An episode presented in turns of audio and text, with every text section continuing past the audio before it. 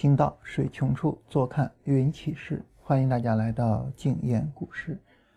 呃，昨天呢，我们跟大家不是昨天啊，就是周二的时候，我们跟大家聊了一下关于呃风险管理的一种方式。呃，紧跟着呢，这个维克多又聊了一下后续的关于风险管理的内容。就是说，关于风险管理呢，就是在上一期节目里面我们聊的就是关于行情寿命的思想。就当一个行情大致上快到顶的时候，那么这种情况下你还要去介入，那么这个时候就会比较危险。嗯，在上一期节目的最后啊，我还专门留了一点时间跟大家说这个最近的行情，啊，尤其是跟大家讲，就是不要去抄底，不要不要盲目的去抄底。就是一旦大盘开始下跌的话，那些所谓的就是比较低的股票啊，然后他们会跌的，其实会会会非常的惨。嗯，我们我们一般的这个直觉的这个感觉啊，就是如果说呃所有的股票里边啊，有一些股票涨得会比较高的话呢，一旦从高位开始跌，这些股票可能会跌得很惨啊。比如说平安银行，它是一直在往上涨的。当然，我们看平安银行昨天跌的也很厉害啊，昨天跌了将近百分之五。我我们的第一反应是这样，但是其实呢，就对于一只比较弱的股票，比如说像对于创业板，呃，像对于这种比较弱的，那么实际上它开始跌的时候，它跌的才会更会严重。创业板指数我们看跌了百分之三点多，那创业板里的股票就会会更为严重一些。嗯，看这些创业板里的这些股票。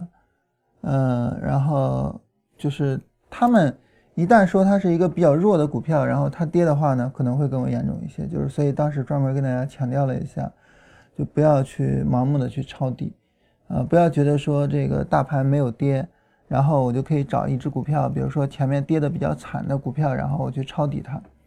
但实际上我们看这种前面跌的比较惨的股票，一旦大盘开始跌，它跌的也会。比较惨，它会持续的往下跌，所以当时专门跟大家强调了一下。这对于我们来说呢，就是在我们做交易的时候，呃，就是规避这种风险，啊，规避这种比较直观的风险，这个这个其实是首要的。就是说，关于呃上一次节目的内容，呃，那么这次节目呢，就是维克多强调了是关于呃行情之外的有可能会带来亏损的可能。啊，所以他说让你发生亏损的可能有五十种。那首先呢是关于生活中的这种亏损的可能性，就比如说，呃，他举了一个例子啊，就是有一次他正在做一个交易，然后呢他一个朋友给他打电话，啊，然后非常的激动啊，不知道他不知道是什么原因，然后就哄他说怎么回事儿，然后他说吹风机坏了，啊，结果呢聊聊聊聊了半天，结果发现他的止损。已经被刺穿了，但是他还没有出场，啊，然后这样的话，他多损失了四千美元，啊，于是他赶紧平仓，啊，赶紧去平仓。但是，那如果说没有这个电话，如果没有这个吹风机的这个事情，那么这四千美元就实际上就会少损失，而你少少损失的钱，说白了就是你的利润。所以，我们生活中会有很多事情会影响我们的交易，进而呢会帮呃会给我们带来亏损。这个其实是没有办法的事情，因为对于我们来说呢，呃，有两点。第一点呢，就是我们的交易是来源，呃，就是它是生活中的一件事情。对于我们来说，我们做交易呢，我们是，呃，出于改善生活的目的，并且呢，我们最终要落脚到改善生活这一点上。所以，生活的方面会给我们带来一些压力，比如说，呃，当大盘一跌，然后发生了亏损。啊，然后这种情况下，很自然而然的就会给我带来生活的压力，啊，就会给我带来交易上的一些心理压力等等的，这个是没有任何办法的，这是第一点。第二点呢，就是生活中它会有很多偶然的事情，然后这些生活中偶然的事情，它对我们来说会有什么影响呢？这个也很难讲。你比如说，一个朋友给你打电话，他在非常伤心的时候给你打电话，这其实是一件好事情，对吧？因为这说明他在伤心的时候，他第一个想到的是你。但是因为他在伤心的时候给你打电话说他的吹风机坏掉了，然后影响了你的交易，那这个就是它是一个纯粹偶然发生的事情。对于这种偶然发生的事情呢，你没有任何办法。再比如说呢，就是呃，我我今天上班在公司里面，在公司里面，然后呢，这个呃客户对我们公司的产品有什么问题，然后给我打电话，然后痛骂，然后搞得我心情很郁闷，然后影响我的交易，这个你说你能控制吗？你没有办法控制的。就是你只要是上班，你永远会面对，就是客户也好，就同事也好，老板也好，你永远会面对就这些问题，你没有办法去控制的。有些时候可能我们会觉得，就是呃，就是我在生活中我我遇到了问题，然后这个问题非常显而易见还好。你比如说一个客户痛骂我，然后就说你们公司这个产品不行，然后怎么样？然后我们去解决这些问题，我们去跟客户讲，就是到底是怎么回事儿。这样其实还好啊，但是。呃，比较郁闷的是，我们生活中还会面临到很多的问题呢。它不是爆发性的，它会是给我们带来持续的沉重的心理压力的。你比如说，呃，你给老板递交了一个报告，然后老板给你发了一封邮件回复，说这个报告有问题，需要重新写。然后你就二丈摸不着头脑啊，哇，哪有问题啊？然后就大着胆子去问啊，说老板哪儿有问题？然后老板给你回复了一句：“哪有问题你都看不出来吗？自己想，对吧？这这是我们工作中非常常见的事情啊。然后我们怎么办？是这种时候，其实你不是说啊，我加班加点我去把这个报告给改好，而是我不知道该怎么弄。但是呢，我的心理压力又非常的沉重啊。当然，在生活中也很多有有有有这样的事情啊。这个比如说女朋友不开心了啊。说你是不是不开心啊？我没有不开心啊，啊，我看着你就不开心的样子，哪有不开心啊？啊，然后他实际上就是不开心。那这个时候你就不知道该怎么哄他，你又不知道该做什么。但是，就是这种事情其实给我们带来的压力其实最大的。那么生活中其实处处都是这样的事情，所以，因为交易它本身是生活中的一件事情，而且它可能并不是一件那么重要的事情，它只是我们生活中的一部分。在这种情况下，他自然而然会受到其他部分的影响，就好比你女朋友生气了，可能是因为呃你忘掉了今天是一个什么样的日子或者怎么样，啊，可能老板之所以对你发火，是因为他忘掉了他女朋友的一个什么事情，导致他女朋友对他发火，然后他有火没力刷，他就找到了你的头上，所以这生活这么曲里拐弯的就就就联系起来了，就因为这个他女朋友的事情影响到了你。而这是一个，就是我我没办没没有任何办法的事情，就是交易它是生活中的一件事情，然后它会受到其他事情的影响，这个没有办法。所以对于我们来说呢，就是嗯，为什么我经常建议大家，就是我们做波段，我们做波段，我们做波段，为什么呢？其实一个很重要的因原因就在于呢，就是当我们去做了波段操作之后呢，那么你的这些生活中的这些乱七八糟的影响，它的程度能够降到最低。能够降到最低，然后我们就以当前的行情来作为案例来跟大家聊一聊哈。嗯，你比如说，假如说我我们做波段，我们做波段呢，就意味着你可能在一六年的六月份去买一次股票，啊，然后呢，可能你这一次股票你持有一个波段之后你卖掉，因为这儿是有明显背离的，你卖掉，然后你大概在一六年的九月份买一次股票，因为 D F 下连轴了。然后呢，紧跟着拉起来，这个其实高位的卖出信号并不是很明显，呃，然后你在一七年的一月份买一次股票，然后这个高位的卖出信号非常明显，然后你在一七年的五月份买一次股票，然后到现在还没有再买，啊，也就是说你从一六年年初到现在已经有将近两年，当然在这两年里面你买了一次、两次、三次、四次股票，当你。两年只需要做四次决策的时候，平均下来一年只需要做两次决策的时候，这些生活中的影响其实就会非常非常的小。对于我们来说呢，假如说我们从大盘 D F 回零轴，我们开始选股票，也就是四月份，一直到我们买股票到六月份，中间有两个月的时间，你可以非常从容的去找股票，非常从容的去选，非常从容的去等它的买点的出现。在这个过程中，你生活中肯定会出现很多事情。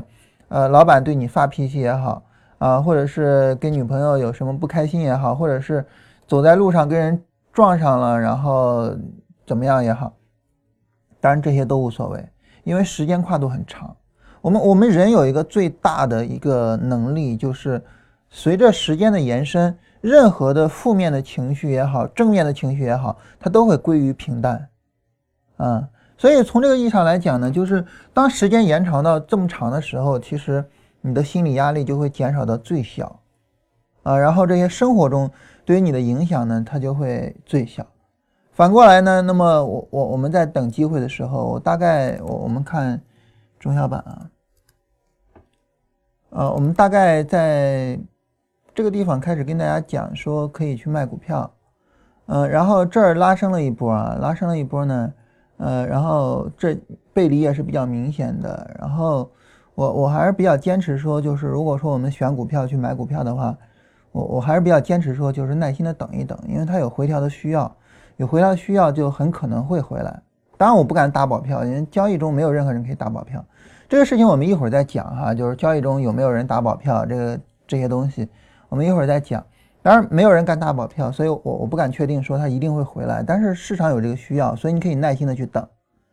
所以每天都有一位听众叫纠错中吧，起的名字叫纠错中啊。然后每天都有一位听众就问说，到底什么时候开始选股票？到底什么时候开始选股票？就是我们永远特别的着急。就当你特别着急的时候呢，你就特别容易受到这种情绪的影响。啊，那么无论是生活中的情绪，还是价格涨跌所带来的情绪，但当我们没有那么着急的时候，你耐心的去等的时候，可能就会更好一点。所以我觉得你纠错在这方面其实是一个需要去纠正的问题，啊，需要去纠正的问题。所以从这个意义上来讲，就对我们来说，如果说你在他就是给机会，你能够耐心的去等，你比如说，呃，你你在这买进，然后有可能你在这卖掉，然后接回来。啊，也有可能你在这儿卖掉，然后呢，你再去接一次，啊，有有可能会去做这样的操作。但是无论如何，总归你可能在这个上涨过程中，你慢慢的仓位就减掉，就是仓位就减下来。包括我们也可以根据行情寿命的思想去减仓位，就当发现这个行情发展比较大了之后，慢慢把仓位减下来。所以有可能呢，当行情走到这里的时候，你你手里面就是仓位已经减掉了很大一部分，然后呢，呃。你现在非常迫切的说，我我我的钱怎么办？我的钱我不能在这空放着。但是呢，你不能因为说我的钱不能空放着，我的钱在这放着没有挣钱，你就着急去买股票。这个时候其实对交易有害无益，有害无益。嗯，那如果说我们能够更从容一点，这个时候其实这些事情的影响就会小很多很多。在这儿呢，可以跟大家。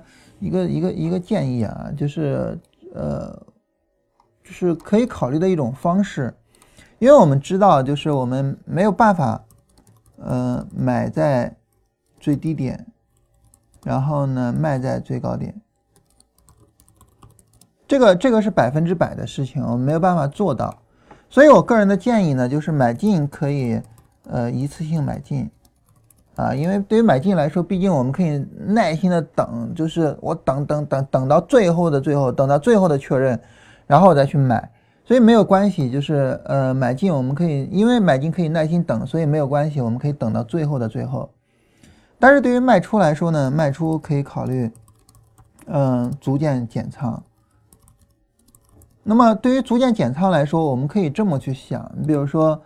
嗯，假如说我我只是举例子啊，我只是举例子，比如说背离，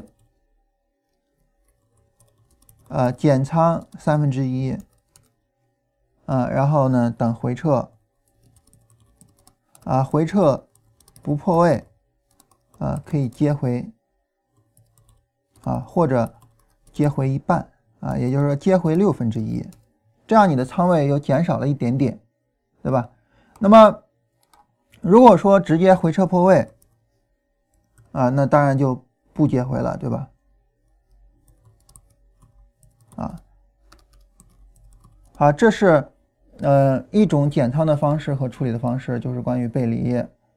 还有一种减仓和处理的方式呢，可以是这样，然后呢就是价格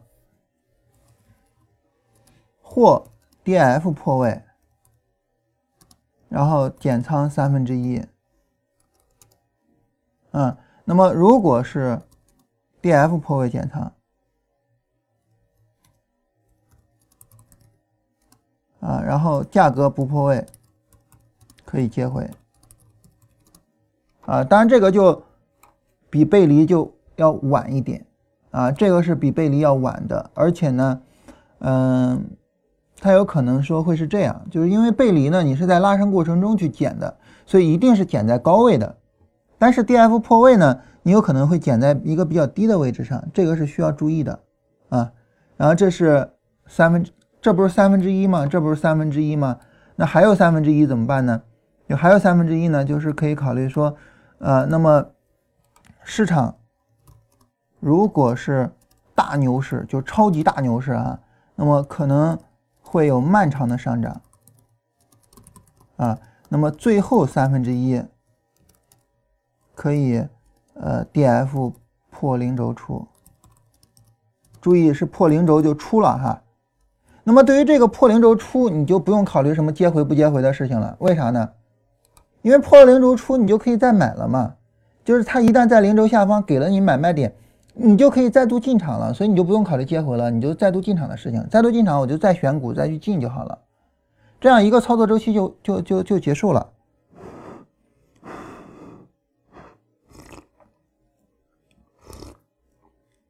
那这样的话呢，我们来看一下整个操作，就大概。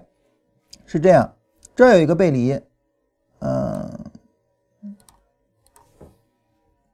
这样的话，整个操作呢大概是这样。我们看，这儿有一个背离，然后呢，我们需要去减三分之一，减了三分之一呢，你发现它下跌，当然没有破位，D F 也没有破位，都没破位，啊，你再接回回来，接回这三分之一，接回之后呢，然后继续在这儿有一背离。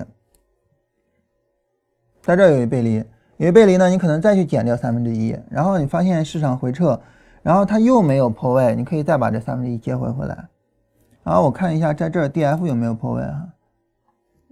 这是七四点七四点零二，这是七二，在这儿 D F 也破位了，但是 D F 破位之后，它也价格也没有破位，你也可以往回接哈，啊，也可以往回接。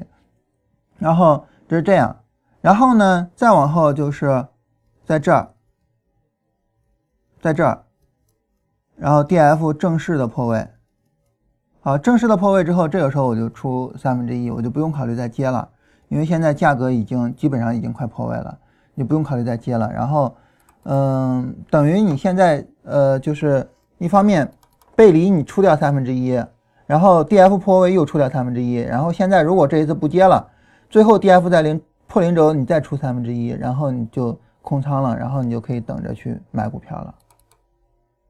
当然，也可以从这个呃位置的角度，因为你越往后位置越高，越往后风险越大。你也可以每次都是我出出三分之一，但是我接我只接六分之一啊，然后出三分之一接六分之一，呃，那这样的话，你手里面的仓位就越来越小，越到高位上，你手里面的仓位就越来越小啊。这样的话也能够去防范风险，这个可以。大家可以作为一种参考性的一种方案，啊，这个简单跟大家聊一下，就是就是你首先有一个前提，就是我没有办法能够把所有的股票就是出的特别好，然后出在最高点或者怎么样，没有办法做到。你首先承认这一点，在承认这一点的基础上，然后按照这样的方式去处理，嗯，那么这种方式的处理它非常的简单啊，就是以。背离、破位和破零轴这三个部分作为最重要的部分来的，那么你自己也可以对它做一些修订，嗯，比如说什么样的修订呢？你比如说举个例子啊，就是像这种非常大的这个大红柱啊，然后这种破位，就这种大的绿柱，然后带来的这个 D F，我们看哈，直接把它破位掉，这种破位其实意义不是太大，其实意义不是太大啊，因为这是。就是大规模行情之间的对比的意义不是太大，就等着破位出场出的也会比较晚，所以你像这样的走势呢，你就勿宁等一等，啊，勿宁等一等。但是像这种呃背离之后的破位呢，相对来说意义就相对大一些，啊，然后这样可以去减啊。当然，就像我说的，D F 破位减有有可能会减到低位，啊，当然价格破位减也有可能会减到低位哈，就是任何时候你只要是。呃，买进就有可能买在高位，你只要是出场就有可能出在低位，啊，这个是永远不可能避免的。呃，我们所能做的，我们唯一能做的就是，啊，我们尽可能的能够让我们的单子就是在进场的时候有章法。当然，这个进场的章法比较容易，就是你就直接有买点我就全进去就行了，没有买点我就不做啊，这样比较简单。但是出场的这个章法比较麻烦，在于你单子进来了，有没有卖点你都要卖，所以你就不能只设置一个卖点，你只设置一个卖点，它没有它怎么办呢？对吧？没有这个卖点怎么办呢？所以就多设置几个啊。当然，我们之前跟大家也聊过关于交易的处理，那那个处理就更简单了。我们最早跟大家聊交易处理的时候，我们说的就是退损，就止损在这儿，然后止损在这儿，止损在这儿，止损在这儿，止损在这儿，那就更简单了。你最后退损出来就完了，对吧？退损出来之后就进入到下一个交易流程了，那这个就更简单啊。然后使用背离去减一下仓位，使用 DF 破位去减一下仓位，这个会。呃，略微的复杂一点，但是呢，它能够去优化绩效，因为你有可能在高位去出掉一部分单子，啊，那么当你去卖出三分之一，然后接回只接回六分之一的时候，首先你永远有那个三分之一的底仓，那个三分之一的底仓是到最后才出的，其次呢，就是你到越高的位置上，你的位你的仓位越轻，然后你的风险也越小，我觉得这是一个可以参考的方式，跟大家聊一下，嗯。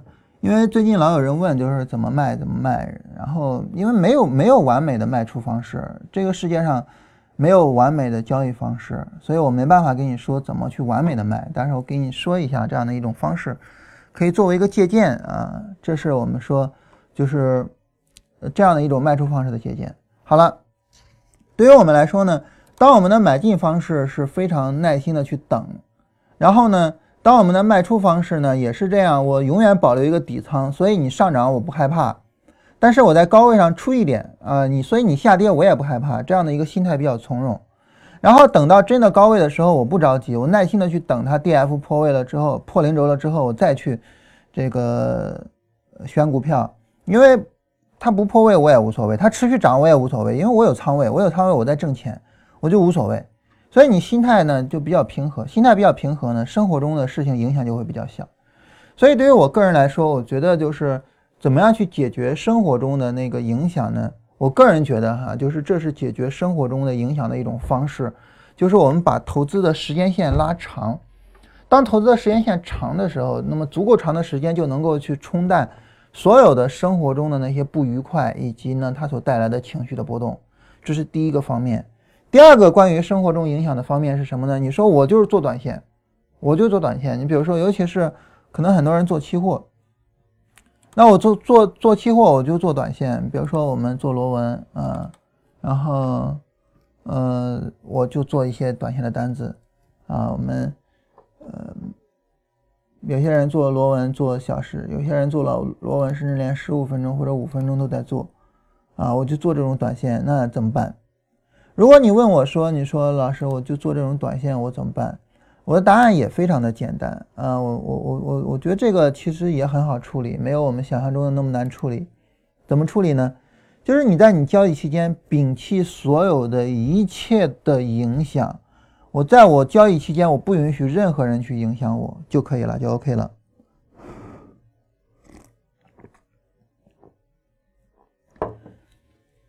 当然呢，你说不行啊。啊，然后老板或者什么，对不起，没有老板什么的。当你做五分钟的交易的时候，哪还有什么老板，还有什么呀？你想想，你做个五分钟的交易，啊，它的高级别的所谓的高级别的走势，也只不过是三十分钟级别。在这种情况下，你还什么什么老板什么，你只能是全职了呀，对吧？你觉得你不全职，然后你做这种交易靠谱吗？不靠谱，对不对？不靠谱。所以我们只能全职，在我们只能全职的情况下，那 OK，那就没什么好讲了，那你就全职做，然后你就在交易的期间，你就摒弃掉所有的影响就可以了，不要让任何人打扰你。在周二的时候，我们在大咖读书会发了一本书的读书稿，就是叫《深度工作》。啊，那本书，我个人觉得，就是尽管现在离过年，呃，离元旦还有一个月，呃，今年这一个月应该还会再读将近有十本书，呃，尽管如此，但是我依然认为《深度工作》是我今年读到的最好的十本书之一，嗯，非常非常的好，就是我觉得启发意义非常大。大家有喜马拉雅会员的话呢，可以去买一些，呃，可以去听一下大咖读书会我讲的那个。然后如果没有的话，可以买一下那本书，叫《深度工作》，啊，深就是深度的深，度就深度的度啊，然后工作，然后就他的意思就是我们要深入下来，我们要去做深度的工作。那么他说了两个概念，第一个概念就是你在工作的时候一定要高度的专注，而不要去分散自己的精力，不要去啊起身我去冲个咖啡啊，我跟振兴聊聊天啊，我看看新闻啊，我再工作一会儿，然后我就。不能。第二个呢，就是我们要去做有价值的、有意义的工作，啊，做有价值、有意义的事情，啊，就这这这么两个主张啊，其实这两个主张非常简单，我们一听就觉得有道理。那么在第一点上，就是一定要保持非常高度的专注这一点上，只有这样才能创造出来价值，只有这样才能够让我们全身心的投入之后，我们的认知能力能够去扩展，扩展到最大。所以，如果说当你做着短线，当你做着那么频繁的交易，当你这个时候，然后你还非常的分心的话，你觉得你能做得好吗？所以你说我就非得做短线，我就不喜欢长线，我就怎么样？那好，你就专业专职，然后专心专注的去做，不要再去什么老板、什么同事没有了，就你自己啊。所以从这个意义上来说，我个人。不建议大家去做这样的操作，啊，我不建议大家做这样的操作。然后，我觉得我们，嗯，就是一方面我做着工作，另外一方面我们去做这种日线波段的操作，我觉得是最好的。然后现在我们在期货上已经非常稳定的在做，呃，日线的波段了，就是所谓赌行情。我们以前想的是赌行情啊，就跟玉米似的。但发现赌行情其实很不适合我们，其实我们就很简单的做日线波段就可以了，就像我们在股票上做的这样，我们现在已经很稳定的在做。比如说我们现在手里面的持仓，嗯，像，因为日线波段嘛，然后像螺纹的多单，我们现在手里面是有的，嗯，然后像。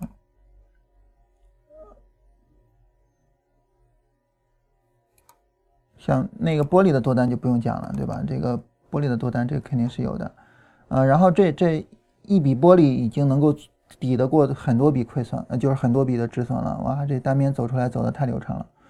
然后我们手里面还有，可能大家未必想得到啊，还有铁矿的多单。就我们会觉得哇，这铁矿跌那么狠或者怎么样，但是你别管它跌多狠，它是这是一个底部抬升，而且一个非常清晰的买点。一个底部抬升，一个非常清晰的买点，你为什么不去买呢？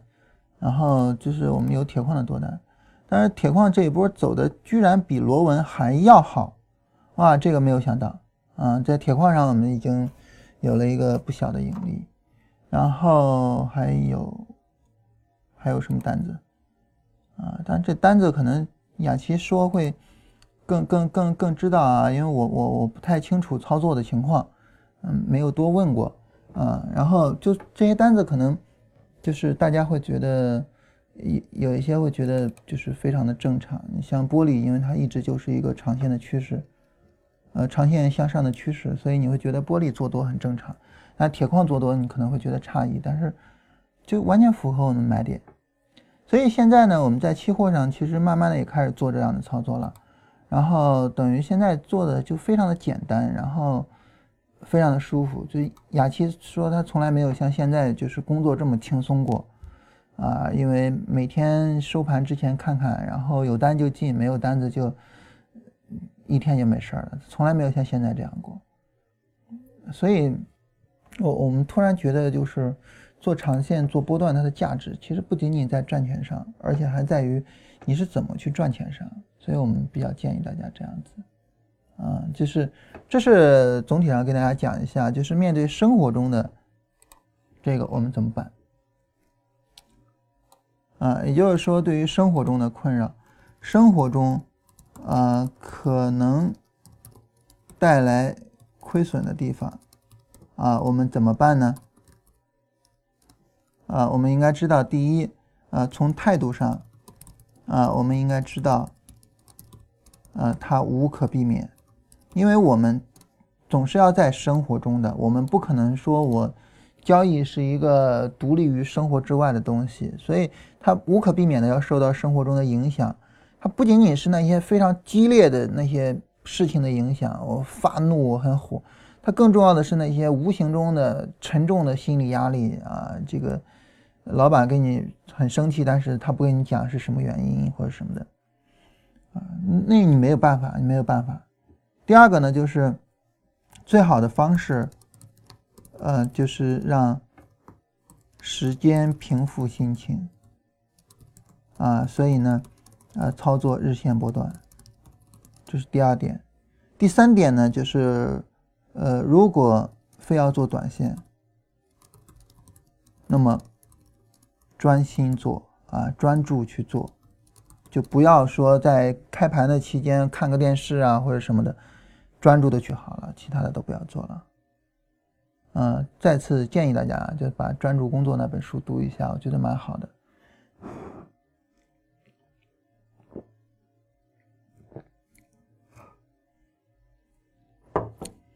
好，这是我们说生活中的事情怎么去处理。那当然还有，呃，交易上的事情，还有交易上的事情，就是交易中本身除了行情这个到头了给我们带来的风险啊，行情下跌给我们带来的风险，呃，还有更重要的风险的来源就在于很多的方面，比如说我们没办法去遵守计划，比如说什么什么什么。维克多一共给了十几条的交易守则哈。这个交易守则大家自己可以看一下，我就不跟大家一一的去讲了。我只给你一条交易守则，我不给你十几条。我觉得给十几条交易守则没有任何的意义，我只给你一条就可以了。这条交易守则就是，呃，如果说你是做系统交易啊，那么设计好你的交易系统啊，然后当然。呃，做好评估和优化。如果说你是做自主交易，那么就是呃，明确你的交易框架啊，当然也需要做好评估和优化。然后，然后就一句话就行了，执行你的系统，或者是交易框架。好了，就这些没了。就交易中，呃，会亏会出现意外亏损的其他的可能性，维克多列了十几条，然后让你去遵守那十几条。我不列那么多，我就只列这一条，就是你能把这一点做好就 OK 就可以了。那为什么呢？其实因为这十几条都包含在这一条里面。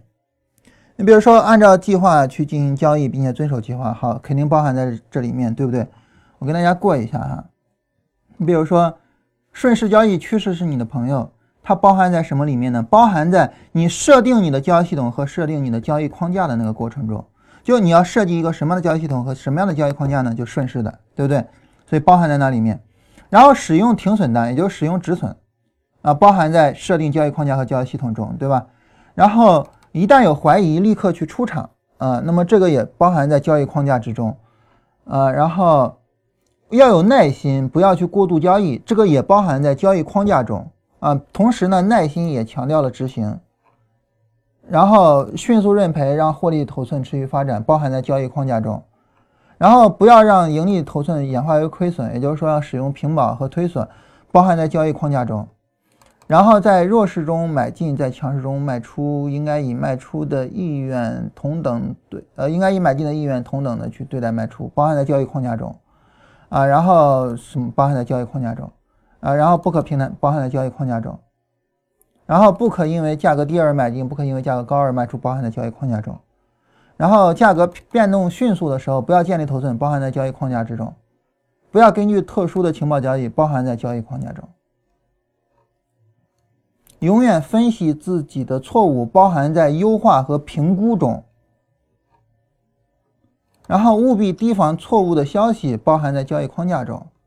如果说一个交易成功与否取决于交易的正确执行，则不应该从事。这个跟咱没关系啊，因为他们是打电话给经纪人，让经纪人去做，咱们直接在电脑上，这个不存在，所以这个你不用管。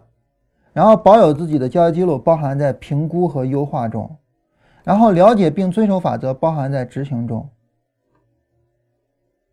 所以这十九条就接近二十条的规则，实际上就用这一条就可以了。就是建立、评估、优化系统或交易框架，然后执行它，就这一句话就可以了。就是呃，除了行情本身所带来的风险，啊，也是所谓的系统性风险，除了那个之外，我们个人的风险怎么去解决？我们个人的风险怎么去规避？就用这一句话解决和规避就可以了。建立、评估。和优化你的交易系统或者是你的交易框架，然后你去执行它。在这里呢，我我我我觉得可说的问题不多，因为我们一直在跟大家聊这种理念。我们一直从我们做音频开始，从我们第一期节目开始，我就一直在跟大家讲一个词叫套路。你要有你自己的套路啊！自古深情留不住啊，唯有套路得人心。那对于我们。做交易来说呢，就是自古盈利留不住啊，唯有套路真正能挣到钱。所以我我我们一直在跟大家聊这个东西啊。那么之所以跟大家聊套路这个东西呢，是因为套路这个东西它是我们做事情的一个统一的法则。我们想一想，我们做的任何的事情，其实你，嗯，这事儿反正我我们就展开来聊一聊哈。这个展开聊一聊之后，我再回过头来跟大家从交易上去聊这个事情。就是我们想一想，我们生活中你做所有的事情，然后我问你，你是靠什么做决策的？我们可能第一反应就是，我当然就是我想这么去做，我这么去做，所以是我的大脑告诉我是我的思考而得的结论喽。但是其实，你真正的去想的话，你会发现不是的。不是的，我们生活中的绝大部分决策完全不需要思考。我们从来没有说我需要通过思考去做什么一系列的决策。你比如说炒菜，你炒菜的时候，然后这个呃，你会去想说，我第一步是先放油还是先放菜呢？啊，然后我要不要放那个花椒呢？啊，然后我放肉的时候是以什么样的姿势放才比较优美呢？你想过吗？你从来没有想过。你做饭可能做了几十年的饭了，你发现你从来没有思考过做饭这个事情。只有当什么的时候你会思考呢？说孩子突然说：“妈，我想吃什么什么。”哎，一个新菜，我上网查查怎么做吧。这个时候你会思考。但是当你第二次做的时候，你就已经不思考了。你就已经是第一步放什么，第二步放什么，第三步放什么，就按照它来就完了。再比如说我们开车的时候，你思考过吗？当，你去分解那些动作，你会发现它确实是能够分解的。你比如说，当我们去转弯的时候，我们第一步永远是打转向灯，第二步永远是看一看后视镜和反光镜，第三步转方向盘，你永远是这样啊。当然，有些人不 不打这个转向灯，打雨刷的哈，这样也有。啊！但是你永远是这样散步。但是你思考吗？没有思考。你系鞋带的时候，你思考过吗？你扣扣子的时候思考过吗？你没有思考过。我们生活中的绝大部分的事情，我们从来都没有思考过，我们就直接去做了。我靠什么直接去做的呢？我就是靠存在我大脑里面的那些套路去做的。宫保鸡丁怎么做？水煮鱼怎么做？它就在我大脑里面。我想忘都忘不掉它。系鞋带怎么系？可能你老年痴呆了，可能你已经忘掉了就所有的事情了，但是你可能都忘不掉怎么去系鞋带，可能都忘不掉。啊，当然因为我没有老年痴呆，我也不知道哈。啊，所以对于我们来说，就是，嗯，我们做绝大多数的事情，我们都是按照套路，然后自觉的去做的。所以，当我们想要去做一个什么事情的时候，尤其是这个事情是一个重复性的事情，一遍又一遍重复的时候，我们最有效的办法就是我去建一个套路，然后呢，这个套路我就去执行它就可以了。所以你发现你身边的聪明人，你身边比较牛的人，他们都有一个什么特征呢？就他们大脑里面存在着非常非常多的套路，它不是只有一个或者是很少的套路。当然，读书是学套路的最好的方式，嗯，所以，呃，查理芒格曾经说，说我这辈子见的读书人有一个最大的，呃，我这辈子见到的聪明人有一个最大的特点，就是他们每天都在读书。啊，他说我见到那些让我佩服的人，让我觉得很牛逼、很厉害的人，没有一个不是这样的。巴菲特到现在八十多了，还在每天去看报、去读书。啊，所以你说读书有什么用呢？它最大的用处就是书里面全是套路，书里面全都是逻辑，书里面全都是一步一步、一步一步的东西。所以，一个牛逼的人就是他那大脑里面的套路非常的多。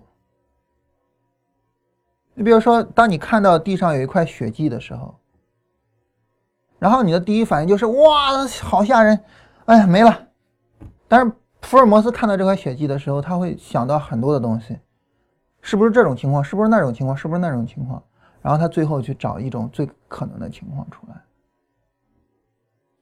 或者对于一个法医，他会第一反应去看这个血迹是喷溅的，这个血迹还是流淌出来的，还是还是怎么怎么。他他他他会很大程度上影响你的判断，就是喷溅的就对应一种什么确定的情况，然后这个对应那个什么情况。嗯，比如说一个尸体躺在地上，然后地上一滩血，然后四周的比如说墙壁上星星点点的都是血迹。如果说这些血迹是喷溅的，就说明这是第一现场；如果这些血迹是故意撒上去的，这说明是第二现场。是有人故意的遗失过来，伪造第一现场的。那法医他们一查就能查得出来。那当然这些东西我也不懂啊，但是看电视看的多了，电视上都这么说的。就是因为对他们来说，他们的大脑里面他们不是只有一种套路，他们有好多种套路。我就看事实是哪种套路。但对于我们来说，我们一看，哇，地上躺着一个人，哇，地上一滩血，哇，杀人了，哇，这就是第一现场。就我我我们第一反应就这样，但这样解决不了问题。所以做交易也是这样，做交易对于做交易来说，你最重要的事情就是你去建立一个你的套路，建立一个你的系统，就这种是量化的套路，或者是呢，你去建立一个交易框架，这种是自主的套路。但无所谓，无所谓，量化套路还是自主套路无所谓，你只要有一个套路，你就能够去做。你比如说，你说我做菜，我是呃先放油，再放花椒，然后再放肉，然后放油，放。这个放酱油，放呃盐，然后去炒炒炒，然后放菜，然后出锅。啊，这是一个套路。这个套路呢，就是框架性的。当然你说啊，然后我我先放，比如说二十毫升的油，然后放两克花椒啊，然后呢，呃，再放，比如说呃五十克肉啊，然后再放。呃，十毫升酱油，然后再放呃五百毫升的菜啊，然后再炒，然后炒的话呢，比如说我炒三分钟啊，然后整个过程结束。好，这是一个定量的量化的交易系统。但是你说这两个是不是都可以？都可以，这两个都可以啊。前一个能行，后一个也能行，都都没问题，就看你自己倾向于哪一个。所以这两个，我对于这两者，我我我没有偏见。当然我是这一种啊，大家知道我是这一种。但是我对于这两种没有偏见，啊，你只要有一个自己的套路，然后你去执行就可以。所以做交易想要去规避其他的风险，除了系统性风险之外的其他风险，就这一句话，除了这一句话，没有其他的任何东西是重要的。在这一句话里面呢，我想跟大家特别的讨论一点，呃，它其实没有讨论的价值，但是我们很多人都比较重视，所以我跟大家聊一下，就是。交易是否包含预测？比如说，很多人讲，就是你做多，那不就是你预测市场要涨吗？答案是，还真不是，还真不是。我做多，我为什么做多呢？我不是因为我预测市场要涨，而是因为根据我的评估。在这种情况下，我去做多，它是有利的。比如说，我跟大家举一个通俗的例子哈，就是我们现在玩麻将啊，当然麻将我光知道是怎么赢的哈，这个但是呃具体是怎么玩，其实我也不是太懂啊。玩麻将呢，它的赢法是这样啊，就是理论上是这样哈。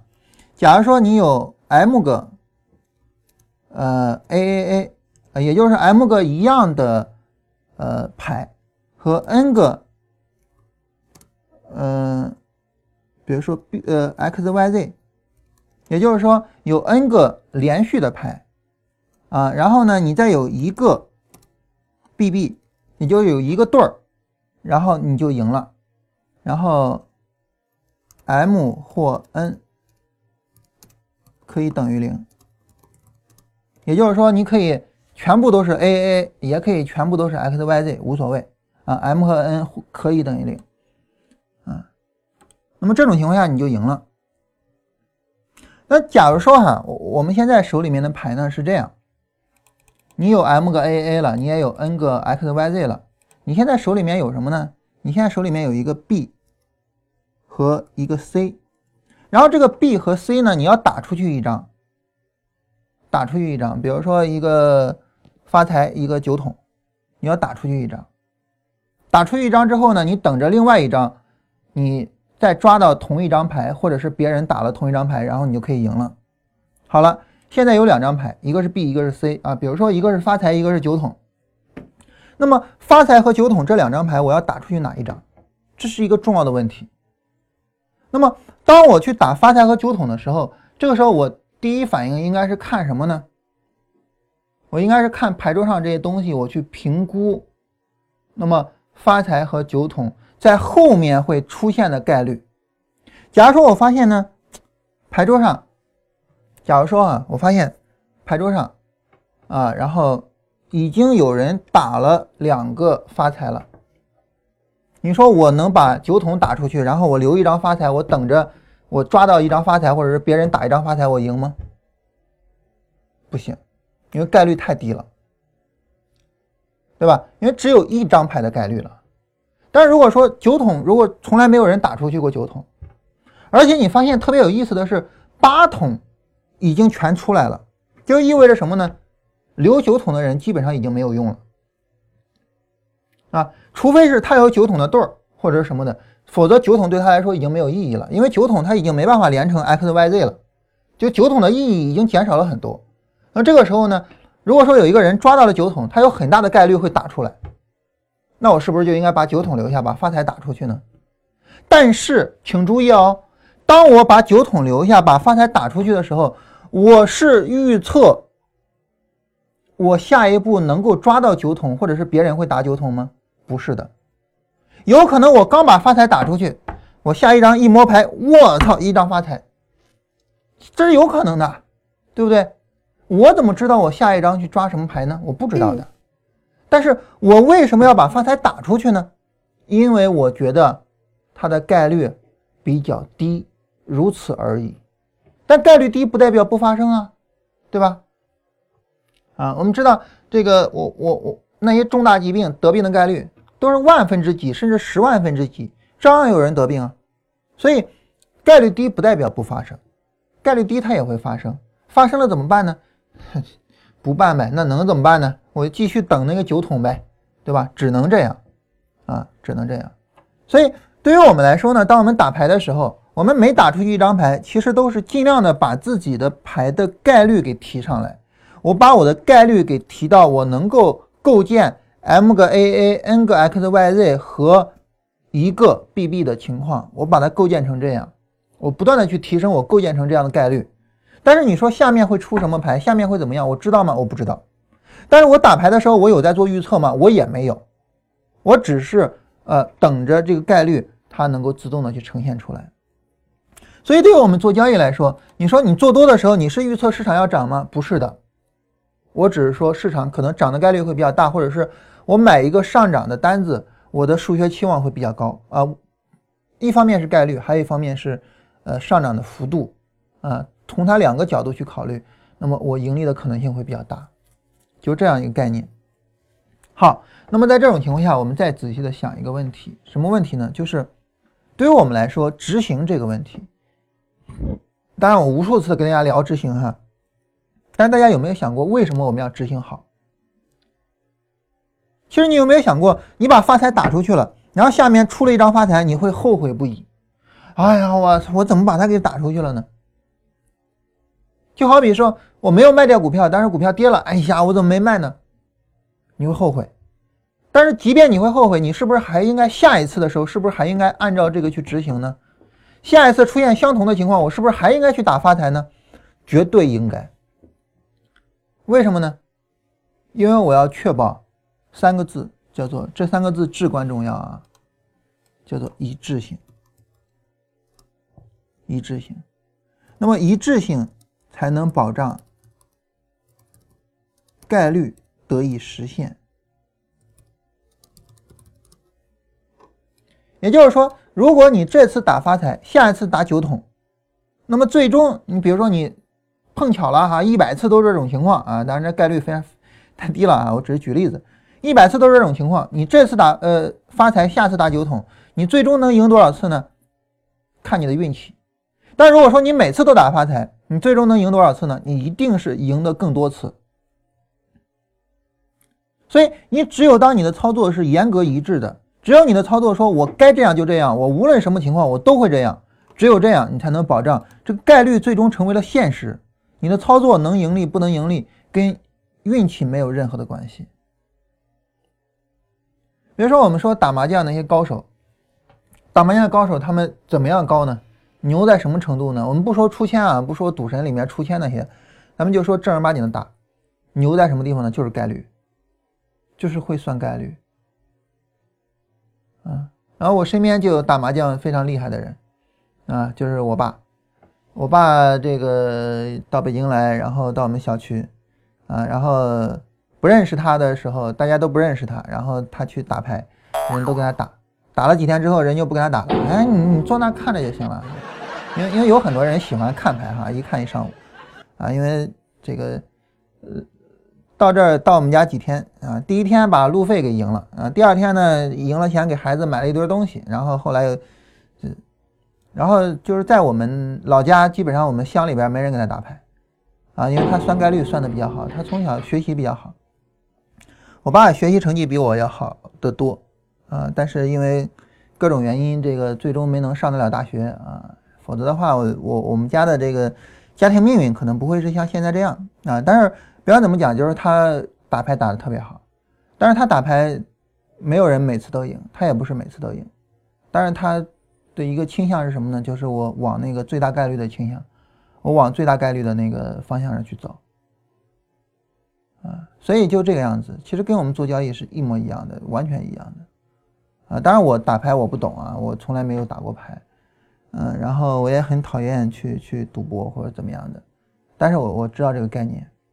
有一次，雅琪还有一帮他们朋友，就是他，呃，他们年轻人啊，有一次我们一块儿去北戴河玩，然后呢，大概有七八个人吧，然后这大家非得说玩那个炸金花什么的，然后我也就带着我玩什么，然后我就跟他们玩，当然我也没带钱啊，我找雅琪借的钱。然后玩了一会儿呢，雅琪困了就去睡了。等他睡醒了一觉之后，我们正好玩完了，然后把呃我就把钱给他了。雅琪就觉得我肯定是输嘛，然后他就把钱装兜里了，他也没看。结果第二天他找我，诶，他说你昨儿赢钱了呀？我说是赢了呀。啊，他说那你怎么赢的呢？说白了就是概率。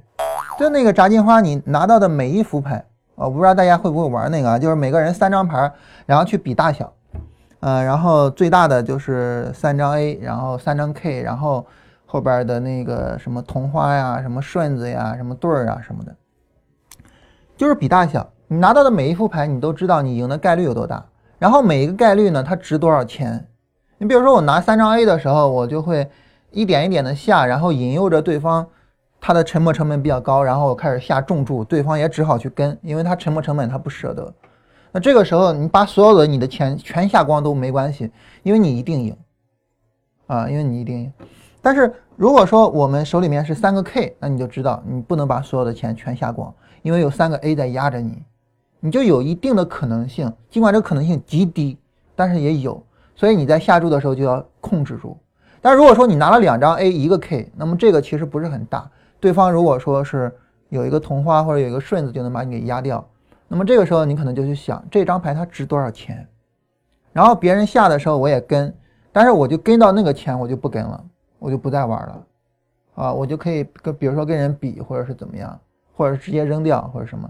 就每一副牌它都有它值的钱，那么你要算出来每一副牌它值多少钱，然后你就下这些钱，或者是你就觉得它值的钱实在是太少了，别人一定会超过这个钱的，我就跟这个钱我就白扔，那这个我就直接不要了。尽管炸金花呢是以炸为主啊，就炸是一种乐趣，呃，然后他那些年轻的小朋友里面也有几位是非常喜欢炸的，就拿着一个小牌，然后下重注把对方给吓跑。但是这些炸的人基本上没有赢钱的，那为什么呢？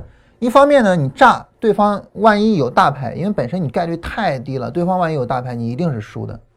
第二个方面呢，就炸的时候呢。就是诈唬对方啊，吓对方，不要等着对方的沉没成本已经比较大了，他已经不舍得这个沉没成本了，就已经不舍得那个呃扔在桌子上的钱了。那个时候你再去炸他，一定要从一开始就炸他，把他给吓跑。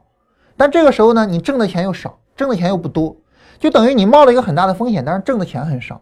所以我不是很喜欢炸，我个人不是很喜欢炸啊。然后我会在什么情况下去炸呢？就是当别人摸摸清了你的玩法了，别人知道哦，原来你没有大牌，你不不跟，所以你一跟呢，别人都不跟你玩了，你也挣不着钱。所以这个时候你就需要炸炸两把啊，然后让别人知道你有时候你小牌你也会跟。总之呢，就是尽可能的去提升概率，去实现你那个概率啊。尽管我只玩了这么一次啊，只玩了这么一晚上啊，我觉得就大概就这么一个情况。啊，当然，如果说我玩的更多，我会总总结出来更为细致的东西，呃，那种更为细致的东西，你比如说什么呢？就是你看一个人的神态，你就知道他到底是炸还是真正有牌，它是不一样的。嗯，很多东西它是不一样的，所以，呃，我有朋友玩德扑的哈，呃，他说你德扑，我看一圈我就知道谁的牌什么样，啊，当然这个我做不到啊，然后他说是能做到。啊，总之呢，就是我们做的这些事情，你只是去提升了你的概率，但是你怎么去让概率实现呢？就是执行好，去做这种一致性的东西。所以你说交易中是不是有预测？答没有啊。那么交易中没有预测有什么呢？有概率。那么有概率，这个概率怎么实现呢？一致性啊，怎么确保一致性呢？执行好。所以总而言之，言而总之，就一句话：做交易规避风险，就一句话。建立、评估、优化你的交易系统或者是交易框架，然后执行它，没有必要整十九个准则。你整十九个准则，你到最后你一个都记不住，你就整这一个就行了，这一个就包含了所有的了。就好像我们一生，我们怎么样才能够过好这一生呢？啊，你应该善良，你应该坚持，你应该忍耐，你应该跟别人互帮互助，你应该怎么着？哎呀，我最后什么都忘了。就你想不起来那么多的，想不起来那么多的，嗯，那么假如说你说，如果说你就用一句话，你说我这辈子怎么样才能过好自己的一生呢？就是如果说就用一句话的话，我觉得就是每个人都有一个内心，我们每个人都有自己的一个灵魂，那么你让你的灵魂安宁就可以了。就无论怎么样，无论你使用什么方式，你善良也好，你忍耐也好。或者是你凶恶也好，你这个不忍耐也好，或者怎么样，你让你的灵魂安宁就好了，你让他觉得舒服就好了。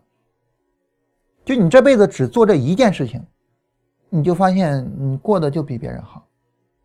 你可能未必有别人有钱，你可能未必有别人成功，你可能未必有那么多的鲜花和掌声，但你会觉得你会比别人过得好，你会觉得很舒服，甚至于说，就是你不跟别人比了，我我不在乎我。跟别人是过得好还是过得不好？嗯，那么那个时候，那你就真的过得好了。然后 我现在看很多关于理财的书嘛，然后都会提到一个概念叫财务自由。你知道什么叫财务自由？财务自由一个定义就是，当你的资金所带来的利息大于你所需要的支出的时候，你就财务自由了。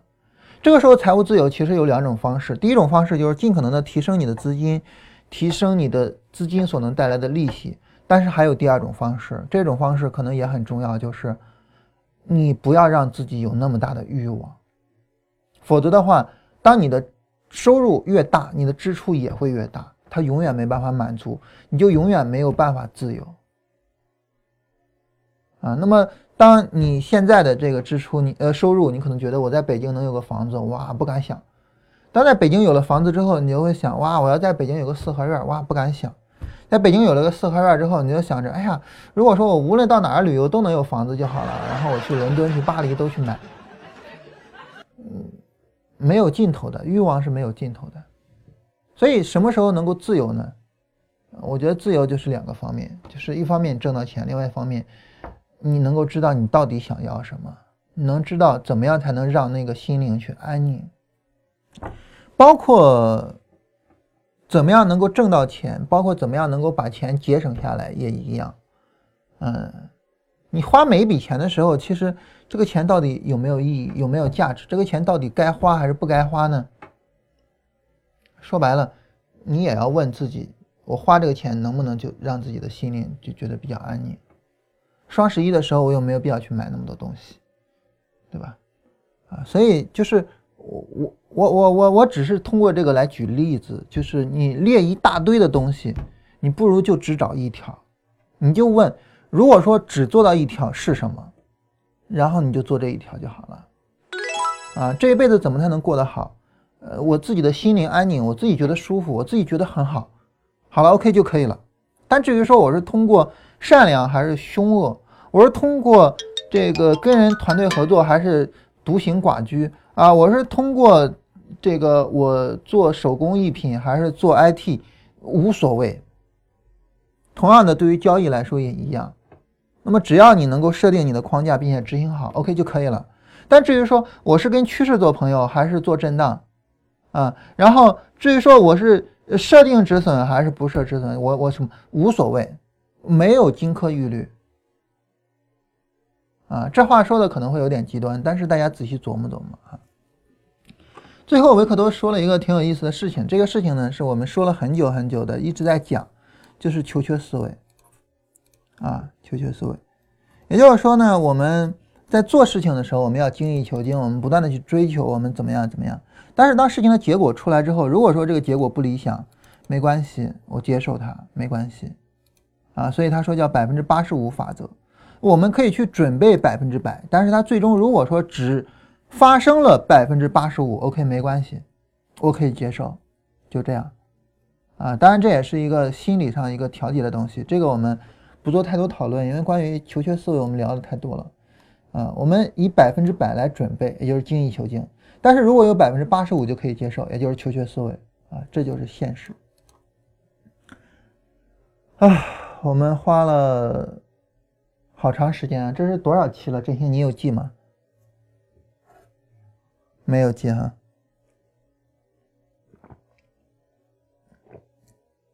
啊，我们花了好长时间啊，终于把第一篇，其实是第一篇的第一篇讲完了。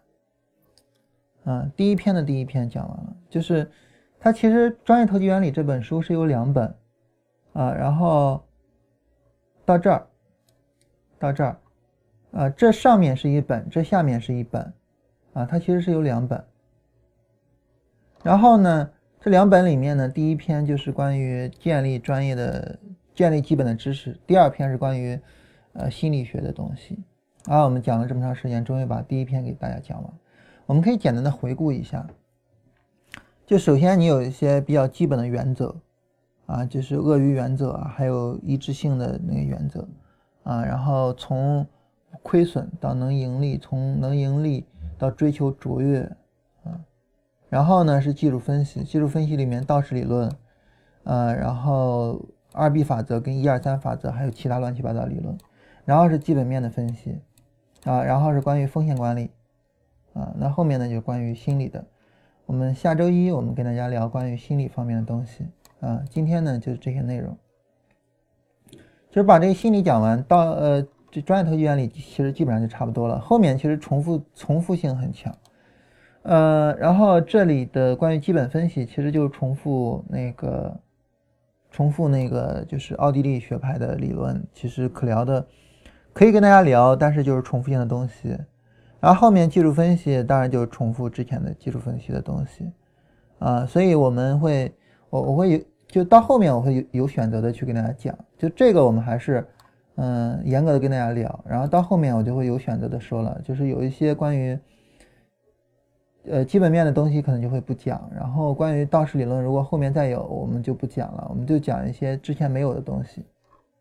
啊，我们今天就到这儿，然后大家有什么问题，我们可以来聊一下。嗯，总之就对于我们来说呢，就是我我把今天内容总结一下了啊，就是我我们的亏损有三个方面的原因所带来。第一个方面的原因呢，就是市场反向运行。这个呢，我们可以去做一些准备，比如说行情寿命的思想，当行情到了一定程度，这个。它可能就就差不多结束了。第二个就是生活中的一些事情，然后呢，我们尽量的拉长我们的时间线。第三个呢，就是交易中一些其他的因素。那么这个时候，我们可以去通过设定我们的一个完整的套路去应对它。我们不要去啊，在发生这个事情的时候处理这个事情，发生那个处理那个。火大了，我就想下次做饭我的火一定要小一点。放油放多了，下次做饭我放油一定要少一点。啊，然后呢，放油的时候那个火还没有烧干，还有点水，结果油溅出来烫伤自己。下一次我一定要注意，然后要等那锅热了之后再说啊，等等等等的，你会发现你你你你需要注意的因素太多，你照顾不了它啊。但是你只需要做到一整呃一种就可以了，就是我做一个比较好的做饭的流程，然后我就按照这个流程来。好，这个时候你发现你能解决所有的问题啊。这是总体上这三个。风险所在以及我们对这三个风险的解决，来看一下大家的问题啊。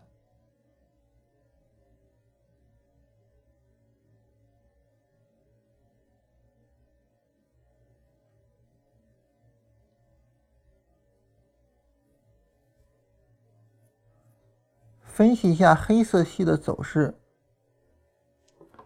我我我们不讲黑色系的走势，我们只讲我们自己怎么做操作。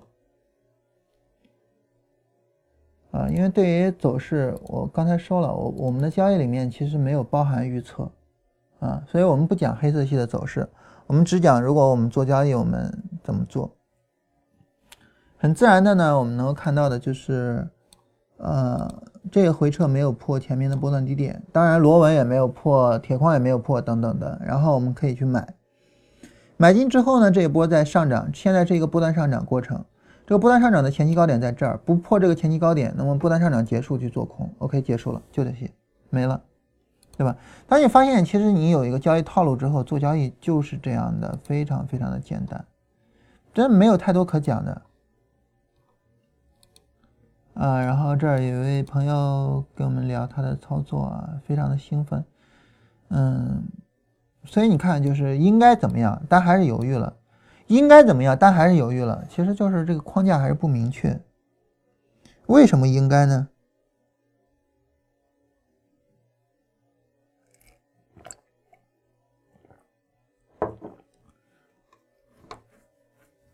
当我们回答为什么应该的时候，啊，我们不应该说去它符合什么理论，我们应该说它符合我的框架。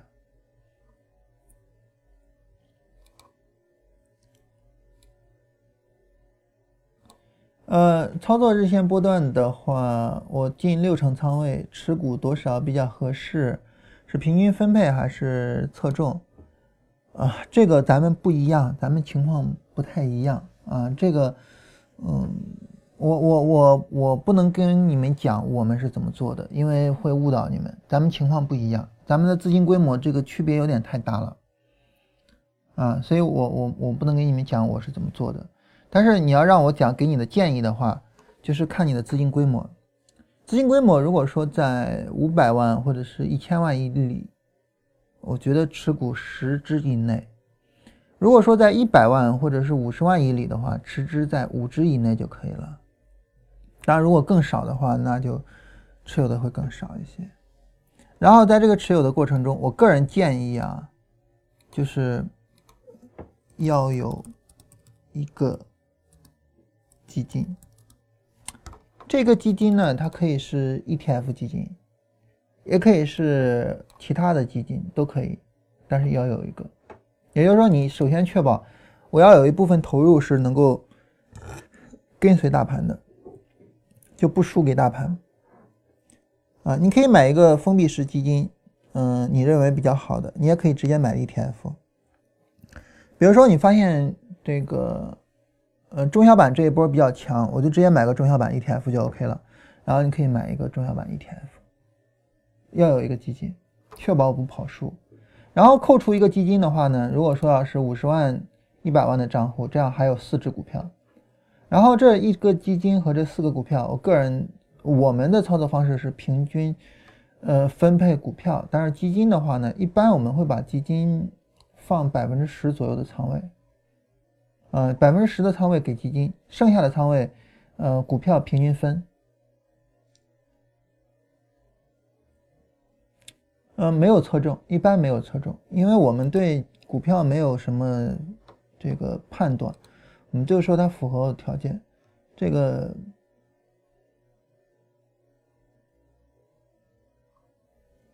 然后底部抬升后是否进场，有前提条件吗？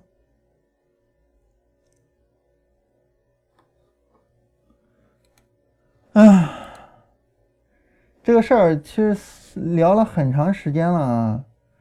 这个还是私聊吧，这个我不多说了。这个说了很长时间了，这个事儿，为什么大红之后大绿 D F 破位无意义？因为你很可能处在最低点啊，因为那个大红呢，意味着它把 D F 拉起来的比较高，所以呢，你在大绿破位的时候，你的位置会非常的低。当你位置非常低的时候，你都知道这是一个非常低的位置，你就没必要太着急啊。这是中国人寿能继续持有吗？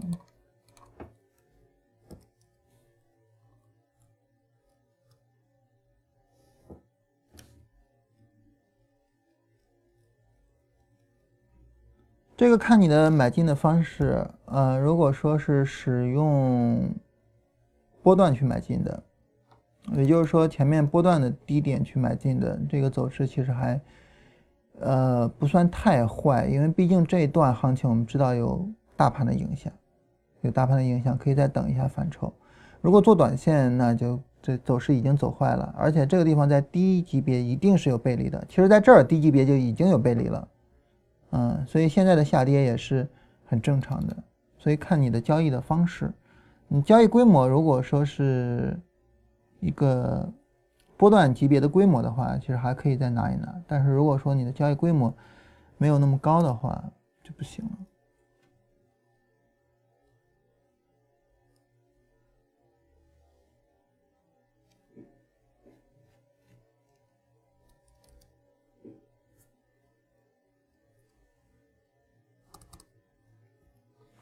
啊，看看大家还有没有别的问题啊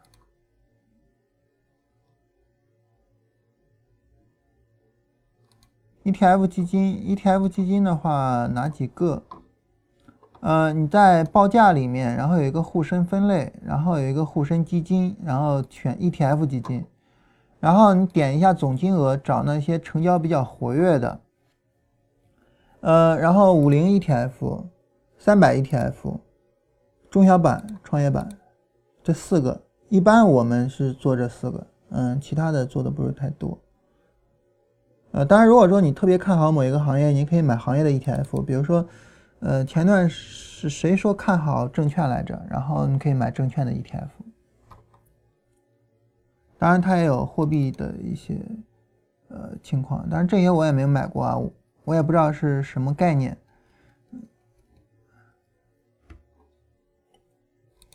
看好银行股可以有银行股的 ETF，是你看好什么都可以有它的 ETF。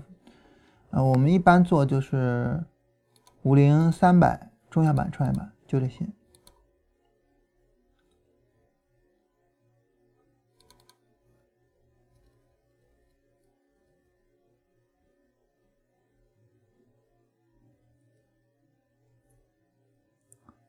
我都不知道我们还有 H 股的 ETF。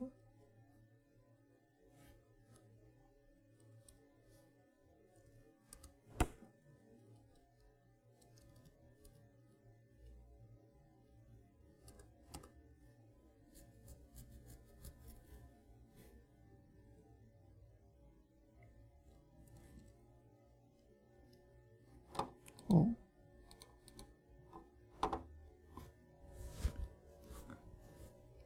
看一下大家还有没有什么别的问题啊？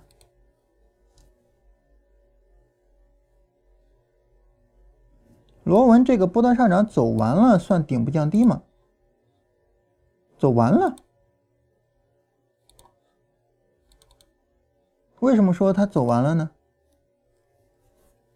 没有走完。现在还现在这个波段上涨还走着呢，还没走完，你得等它走完了你再去确定啊。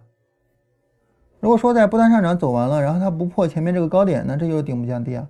但是它如果说拉起来呢，拉起来之后把它给破了呢，那就不是顶部降低啊，对吧？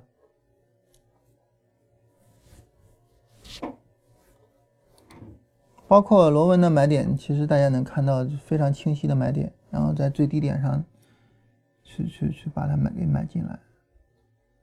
就做这样的操作，我没有太多感觉啊，但是雅琪觉得很兴奋哇，从来没有想过做交易还能那么舒服。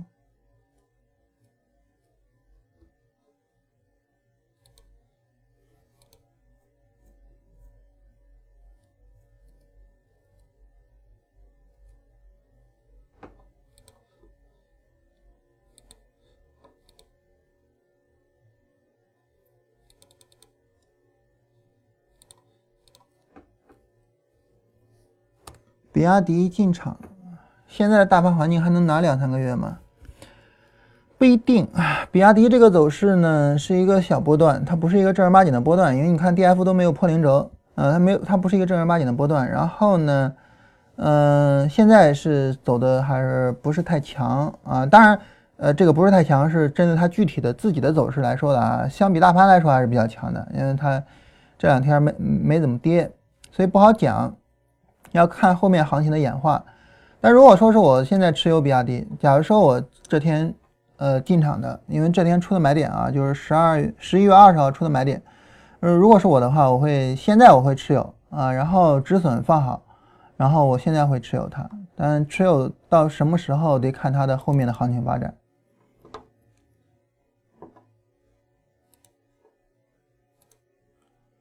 但是其实大家有没有发现，就是大家问的问题里面，其实包含预测的成分还是蛮多的。为什么我今天特别强调，就是我们不做预测呢？你看现在大盘行情可以拿两三个月吗？那谁知道啊，对吧？嗯，然后，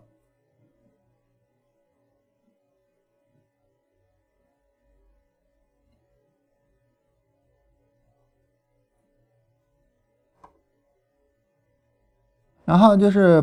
应该去做的时候，然后又犹豫了，然后能不能判断一下后市的走势啊？等等的，就这样的问题还是包含着很强的预测成分。就是当你有了一个呃自己的交易系统，有了自己的交易框架之后，你会发现你不需要预测。就是你比如说，我们还是说做做做饭啊，你比如说我我炒了五分钟了，然后这菜熟了嘛，其实你不需要预测，你尝一下就可以了。是非常简单的事情，对不对？所以，我们去饭店这个吃饭，永远在 吃着别人的口水啊，因为大厨肯定会尝一下的。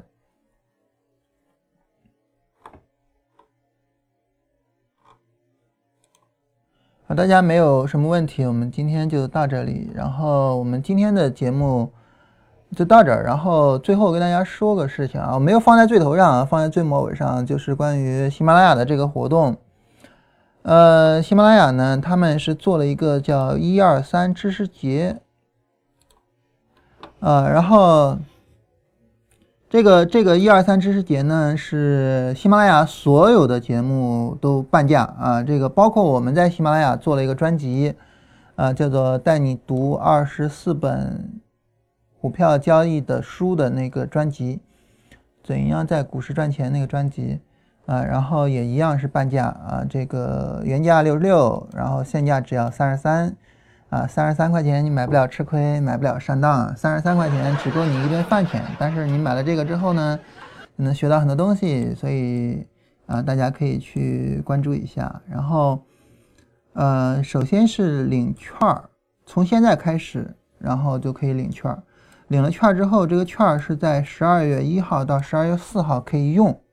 啊，就是现在没办法用哈，嗯，然后在这个阶段，所有买的人领了券然后买的人呢，可以找一下振兴，呃，我们到时候会跟大家在十二月四号之后，我们会专门找时间跟大家做一个直播，啊，我们说一堂课告别亏损的一个直播。这个直播呢，我们重点跟大家聊的就是这两篇文章，就是从涨跌轮换到十六种市场运行状态啊，就是最基本的市场架构，我们帮大家建一下最基本的市场架构。建起来之后，你再亏损，就不是方法的问题了，啊。然后考虑到大家有很多人可能之前已经买过了啊，又或者呢，就是我就是不愿意买，我就是想免费听。这样的话呢，你可以保存一下文章里面这个图片，然后转发到自己的公众号，同时配一些图，呃，配一些自己的推荐语，呃，然后那个跟振兴说一下啊，就说转发了一下，然后我们也可以啊让大家去听那个直播，因为对于我们来说，毕竟，呃。没有指望着这个去挣钱啊，还是说希望更多的人能够去接受，呃，更好的投资理念，啊，至少说你听了这二十四本书，你不会再胡乱的去做，或者说至少你胡乱做的时候，你能知道我这么做是有问题的。那我觉得我们做这个专辑也好，我们搞这些活动也好，这都是有意义的。嗯，对于我们来说呢，这个我们也没有太好的办法去去做推广了哈，只能指望着说大家帮我们去推广一下。嗯，然后呢，呃，先谢谢大家，好吧，大家周末愉快啊！我们周一跟大家去聊关于专业投机原理里面的心理学的部分。好，我们今天就到这儿。